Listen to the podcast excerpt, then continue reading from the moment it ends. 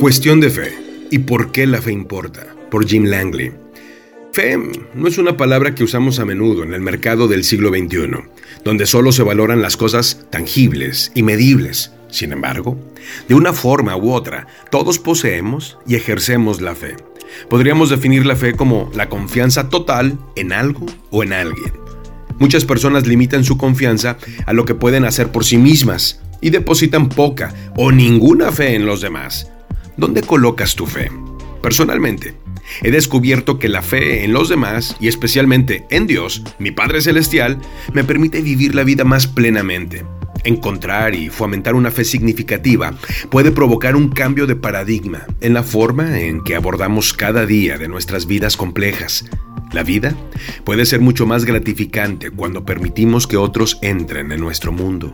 En nuestra vida empresarial, es fácil enconcharse como un erizo y no permitir que otros se acerquen. Cuando un erizo asume esta postura defensiva, se queda inmóvil y no puede ir a ninguna parte. He conocido a muchos ejecutivos centrados que viven a la defensiva, negándose a permitir que quienes los rodean invadan su dominio. Se puede obtener cierto nivel de éxito, pero están perdiendo la oportunidad de ampliar sus horizontes en gran medida. Si se abrieran y dejaran entrar a otros en su espacio, sus esfuerzos comerciales podrían ser mucho más productivos. Aparentemente, temen la influencia de los demás y desean recibir todo el crédito por lo que puedan lograr. Sin embargo, en realidad, el trabajo en equipo es fundamental en todo lo que hacemos en la vida. En Eclesiastés capítulo 4, el rey Salomón escribió, Es mejor ser dos que uno, porque ambos pueden ayudarse mutuamente a lograr el éxito. Si uno cae, el otro puede darle la mano y ayudarle, pero el que cae y está solo, ese sí que está en problemas. Luego concluye el pensamiento observando, uno solo puede ser vencido, pero dos pueden resistir. La cuerda de tres hilos no se rompe fácilmente. Eclesiastés 4:12. He adoptado esto como uno de los versículos de la Biblia de mi vida y a lo largo de los años he visto a nuestra familia atravesar momentos muy difíciles, sabiendo que el Señor es ese tercer hilo que nos mantuvo fuertes a través de todo. Era fe, primero en Dios y luego el uno en el otro. Hay una manera correcta de vivir nuestras vidas. El apóstol Pablo proclamó, esa buena noticia nos revela cómo Dios nos hace justos ante sus ojos lo cual se logra del principio al fin por medio de la fe. Como dicen las escrituras, es por medio de la fe que el justo tiene vida. Romanos 1.17. Esto se aplica a todos los aspectos de nuestra existencia en este planeta, incluido el tiempo que pasamos en el mundo empresarial y profesional.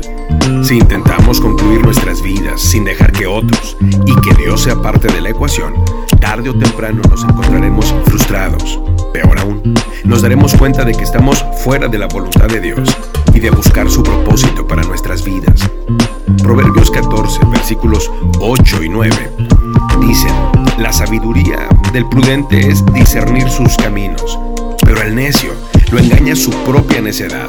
Los necios hacen mofa de sus propias faltas, pero los íntegros cuentan con el favor de Dios.